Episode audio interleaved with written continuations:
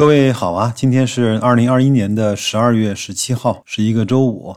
今天呢，我们来说一条上周的新闻啊，叫全面注册制啊。今天呢，白老师就以自己这个愚笨且粗浅的这个观点啊，来看一看全面注册制对我们国家的资本市场、经济以及我们的个人投资者到底意味着什么。先分享个数据吧，海外成熟市场呢，特别像美国啊。基本上直接融资的比例啊，超过了百分之五十。什么是直接融资呢？就是直接上市，朝大家去募集资金。那当前呢，我国的直接融资比例啊，仅占百分之十三点六，大量的是间接的融资比例。什么是间接呢？就是问银行借款，问信托借款，甚至呢是问很多资金平台去借款。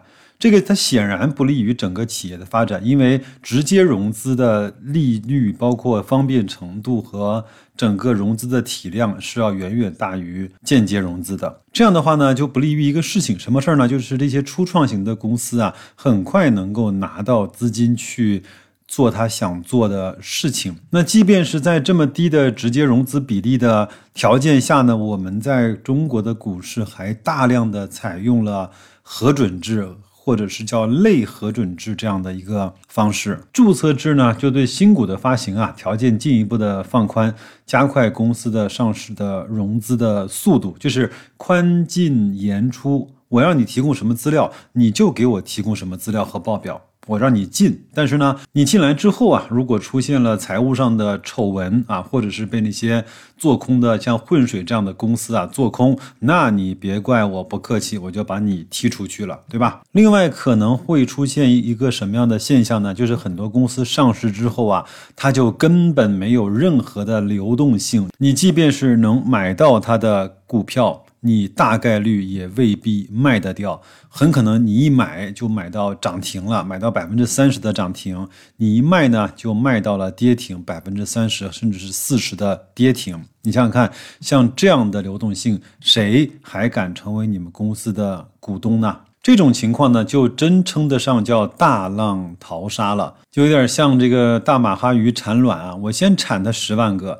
能活五百个就活五百个，能活两千个就活两千个，反正优胜劣汰，适者生存。有一些小公司就是能够通过这样的方式迅速的上市，拿到第一桶金，从而呢巩固他自己的核心业务，是呢可以挑战这些呃老牌的传统的公司。有一些公司呢上市就注定了走上了一条毁灭和退市的不归路。随着注册制的全面实施啊，也就意味着未来的 A 股市场的游戏规则一定会发生变化。那么，优质的资产和核心资产逐渐成为市场上资金的避险的港湾。我前面说过这个数据啊，在过往的十年中啊，美国股市的涨幅只和它百分之六左右的公司有关系，其他百分之九十四的公司啊，要么是没有贡献指数的涨幅，要么就是贡献的负涨幅啊。而那些缺乏业绩支撑的题材股或者是绩差股呢，会遭到市场无情的抛售。注意，它是无情的抛售啊！未来股票市场的优胜劣汰的效率呢，也会逐步的提升。我记得美国啊，最近的十年以来，每年的股票退市的比例呢是百分之十左右。我印象中。其实，在这十年间上市的百分之七八十的股票都退市了。还有一个呢，在我们中国市场有一个特别有意思的现象，就是壳公司啊，我就不退市，我这个壳还值二十个亿呢，所以说你就应该给我一定的估值。如果全面注册制推行了之后，这些所谓的壳公司啊，将会变得一文不值啊。那个数据我忘了，好像最近的五年中啊，我们中国的市场上一共退了大概一百家公司，比我们现在整个的上市是五千个的比例里面实在是太低太低了。有一些在市场里面真的是臭名远扬、臭名昭著，甚至是作恶多端的公司，居然还在那儿挺着，就是不退市。在我们中国还有一个奇葩的现象叫炒 ST，叫脱帽，对吧？ST 呢，明年它就会变成一个。不是 ST 的公司就会摘掉那个 ST 的帽子，这样的话它的股价就会涨很多倍啊！我记得好像在这两年有一个酒业的公司也是 ST，一直涨到了几百块，我觉得也是一个让我闻所未闻、挺奇葩的事实。我相信很多聪明的小伙伴啊，第一反应就是。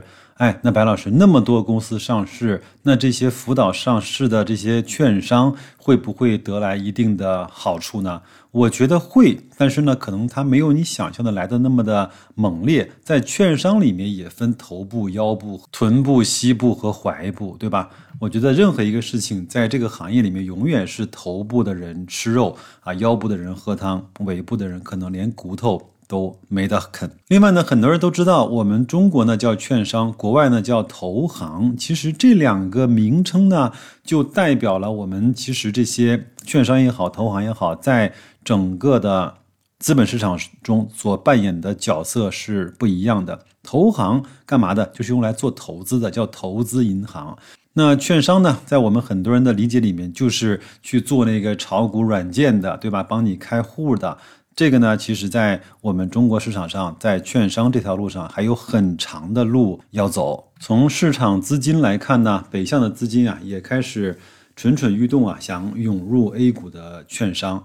那么数据显示呢，北向资金一周啊，净买入券商板块超过了六十二亿元。那么两大券商股呢，一周买入榜呢，一直是排在前列的，就是我们都知道东财和中信啊。但白老师在这儿还是要提醒大家，跟风要理智，因为这两家公司我其实都买过，也都赚到过钱。但是这两家公司按照整个行业的估值来看，它已经显然算不上便宜了。你说贵还是不贵？我觉得没有到疯狂，但是你这个时候买进去，它的确定性和风险性都是有问题的，好吧？我们最后呢，再来说一下全面注册之后呢，对我们整个散户的投资者会带来什么样的变化？首先，我相信每个人都会有感受的是，打新股包赚不赔这个事情好像是走不下去了。上一周呢，科创板的新股呢叫迪哲医药，在上市首日啊。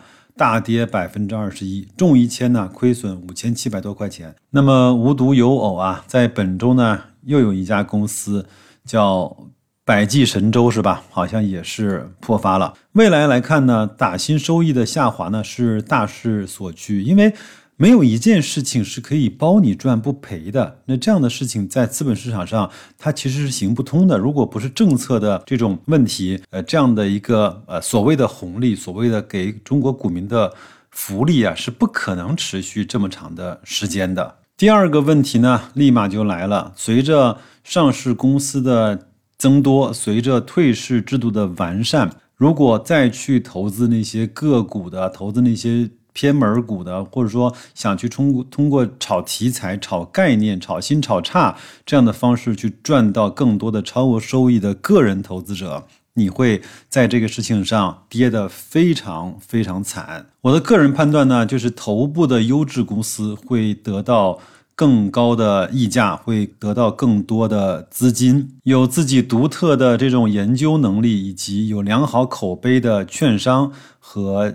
公募和私募的基金经理啊，会得到更多人的青睐。慢慢的，散户的投资者的比例啊，在市场上会一再又一再的降低。这个我相信它是一个大势所趋。有一些听友呢，会请教白老师。的建议，或者是给他们的一些指点，这个我显然谈不上。那我只能说我会怎么做。其实也不是因为这个新闻，也不是因为全面的注册制啊，而是这几年呢，我一直在思考的过程中啊，其实是慢慢的得到了一些蜕变和升华。我觉得，无论你对一家公司的研究再深，你也不可能超过那些机构的研究者。当然，你如果想去获得非常稳定的股息，你有很多的标的可以去买，但是这个时候我也依然希望你把它做成一支组合。第二个呢，如果你再往前进阶一步，再对自己呢有更深刻的剖析，我觉得呢，可能你会得出跟我一样的结论：个人投资者要逐渐的放弃个股的投资。更可能的转到这种啊低费率、永续的、有相对比较明确的估值的上下沿的这样的 ETF 的宽基指数上面来。还有呢，要建立资产配置的观念，不能够。我当然我讲的是你更大的资金盘量啊。不能够把你的资金就单调一只个股、单压一个行业，或者是全部放在权益类的资产上。资产配置其实是非常非常高级的一个投资者应该所具备的投资能力。在几个月前呢，我放了一期节目啊，是付费的啊，就是通过公募基金打造出来一支组合。基本上年化是在百分之十到十一，而且我昨天晚上看了看我自己的那个组合，基本上是跑赢了沪深三百指数大概七个点这样的收益。那沪深三百呢，今年其实是下跌的。那我那个组合呢，虽然说收益有限，两到三个点，但是依然要比沪深三百它是正收益，而且是跑赢它六到七个点的。我看了一下这支组合往前回测。五到七年的情况啊，它在沪深三百在下跌的时候呢，它的下跌的幅度要远远小于沪深三百。呃，当沪深三百呢上涨的时候，它的幅度也未必跑输沪深三百很多。然后我看了一下，最大的。极限跌幅是百分之八点三五。我不是在推销那期节目啊，因为那期节目很多朋友其实都听过了。我只是想说，很多人对回撤的承受能力啊，要远远比他自己要想象的要差得多。我们每个人啊，都能够享受盈利和赚钱的喜悦，但不是每个人都能够享受啊被套和回撤大跌之后的。浮亏时候的煎熬。最后呢，表示一下白老师的感谢。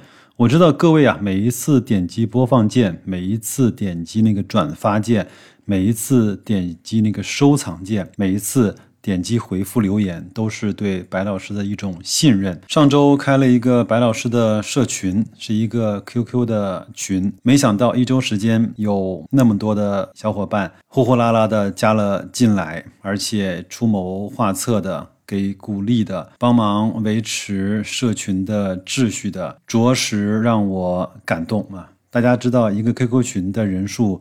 是有上限的。如果各位还想来，那欢迎你。突然想起来，天南先生那句话，有一篇文章叫“要和好的人在一起”，然而座位是有限的。那就这样吧，祝各位周五啊工作愉快，周末呢放松心情，好好陪陪家人。再见。